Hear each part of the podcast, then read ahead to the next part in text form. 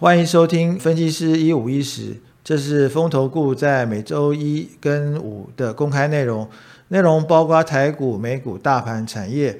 若您想收听包含个股的内容，可以加入我们的研报会员，收听每周二、三、四的三重点看台股。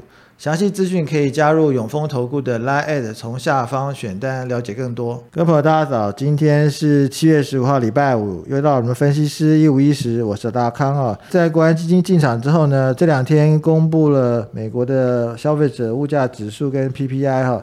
那我想美国股市的变化大家都很关心。那关于美国股市昨天的变化如何呢？我们请碧如。啊，各位大家好，我是碧如。那在昨天的美国股市是呈现涨跌互见的，最主要是因为报表的这个 CPI 数据之后，在昨天公布的这个 PPI，呃，生产者物价指数也是。高于市场的预期，所以说市场对于 Fed 升息四码这边有担忧，美股呈现一个开低走低。不过盘中随着 Fed 官员相继表示说要升息。三码的这个支持言论之后，使得美股的跌幅收复一些中长的部分，道琼斯下跌了一百多点。另外，在 S M P 也是呈现一个下跌。至于说科技股，在昨天的这个科技龙头法说会这边报来一些佳音之后，是呈现一个上涨的。那其中我们看到刚刚提到的这个美国六月份的生产者物价指数的部分，较去年同期上升了十一点三个 percent，是高于市场的预期。那这个地方也是。让大家认为说，哦，通膨这边要快速的一个根除，它不是一个容易的事情。而且随着通膨数据不断的恶化，那先前大家也开始猜测说，联准会这边升息的力度可能会持续的加大。那这个月升息四码的这个言论都出来了。不过刚刚也提到过，在呃有一些官员表示支持升息三码，像圣路易分行的这个总裁布拉德，他认为说升息三码是很多优点。那另外在那个 Fed 理事 Waller 也认为说，他比较倾向支持升息三码，但对升息四码保持开放态度。那所以说，就这些官员的一个言论之下，先前呃升息四码的言论是比较高。那以昨天来看的话，Fed Watch 这边升息四码的几率是降到四十二点八个 percent 左右。那另外，由于说在七月份已经开始有升息四码预期的这个声音出来，而且通膨。居高不下，所以说整个货币政策紧缩的力度，它会加大市场的一个经济的下行风险。那所以说，最近在美股的一个看法，我们还是比较偏向保守。谢谢碧如。那昨天。呃，美国股市表现之所以能够稍微平稳一点，就是这些 FED 官员哈，那对于这个升四码呃加速升息的这些言论呢，做个降温哈。那不过看起来市场还是比较担心，最后月底哈，到底 FOMC 会议的决策如何哈？我想这个地方还是要大家还是要关注的。那接下来我们看一下台股啊，那昨天台股继续上涨哈，国安基金进场之后连续两天哦，台股都是继续上涨的。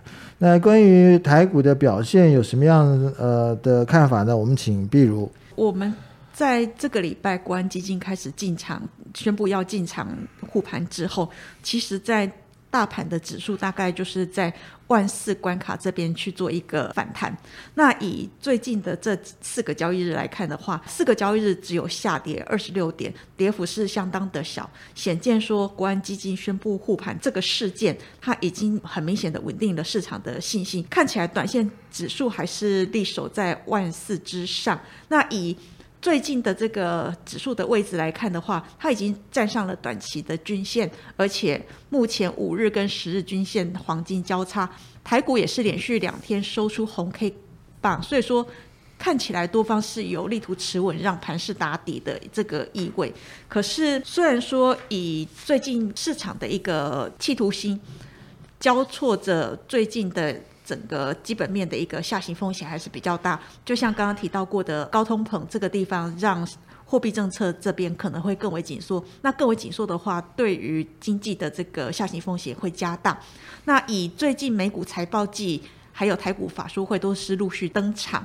那最近看起来美国的这些已经公布财报的，它对于后续的展望好像都是比较保守一点。所以说基本面下修的。一个情势之下，如果说企业普遍下修呃它的获利预估值的话，这么多的一个杂音，那指数要上涨的一个机会，它可能会会被受到了这个压制。所以，即便说现在有国安基金护盘的这个利多，可是因为基本面这边的压抑，所以说现阶段我们认为盘势应该会。是倾向打第一只脚的可能性。那如果说反弹遇到压力的话，还是建议减持为宜。好，谢谢碧如。那就碧如的谈话里面，我们看到哈，就是第一个就是在技术面方面，那因为国安基金的宣布进场哈，那看起来目前短线是多头比较占优势哈。那在五日均线跟十日均线部分都是往上黄金交叉，不过就就整体来看的话，基本面还是利空消息是持续出现哈，所以就建议第一段呢，我们建议可能打第一只脚之后呢，到第二只。如果有出现第二只脚的时候呢，我们再来考虑是比较好的。那最后我们来看一下三大法人进出啊。那昨天三大法人进出虽然都是买超，可是。呃，数字都变得非常小哈。那关于三大法人进出有什么值得注意的？我们请碧如。其实我们在看最近的这个三大法人的动向，大致上还是跟着盘势亦步亦趋的动作，十分的明显。那以昨天呃台股是呈现一个上涨，那外资也是在国安基金呃宣布进场之后，连续两天出现买超的动作。那在昨天主要是买超。货柜航运、电子纸，还有一些比较属于大型的这个电子股，跟呃叠升的 ABF。至于说外资在调节的部分，则是在晶圆代工、金控以及航空和网通等族群。整体来看的话，外资它的节奏还是相当的快。至于说投信的话，其实投信已经连续蛮长的一段时间买超，可是它买超的金额都不是太大。都维持在大概十几亿或者是个位数左右。那以昨天这个买超的一个族群来看的话，比较能够看到的一个族群，大概就是在伺服器相关的部分，以及 PCB 网通。还有晶圆代工，那在卖超的部分，则是在涨多的新药股，还有这个 IC 设计、细制材、细晶圆跟受害油价下跌的这个塑化股的部分。其实看起来，以最近这五天的，不管是内资或外资，他们卖超金额最大的这个族群，大概还是在于塑化股的部分。所以说，就卖超的部分，其实看起来这个趋势还是很明显。可是买超的族群看起来就是，其实外资跟内资你丢我捡的状况还是没有改变。比如说我们刚刚有提到过，就是外资它可能调节晶圆代工，可是昨天呃投信是买超晶圆代工的这个龙头，所以说在你丢我捡的状况还是没有改变，而且两个操作的一个动作都还是比较属于短线。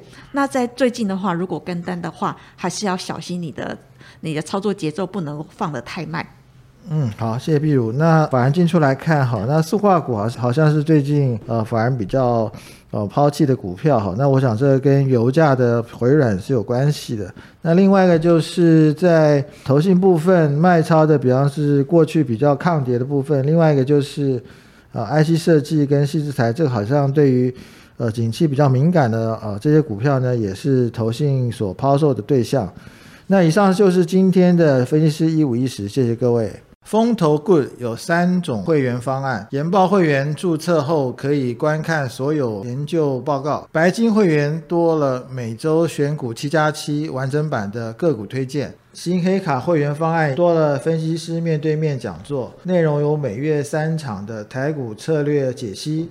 和每季一场的权威专家座谈，详细方案介绍，请大家加入永丰投顾赖官方账号后，从下方图文选单了解更多。本公司与所推介分析之个别有价证券无不当之财务利益关系。本节目资料仅供参考，投资人应独立判断、审慎评估并自负投资风险。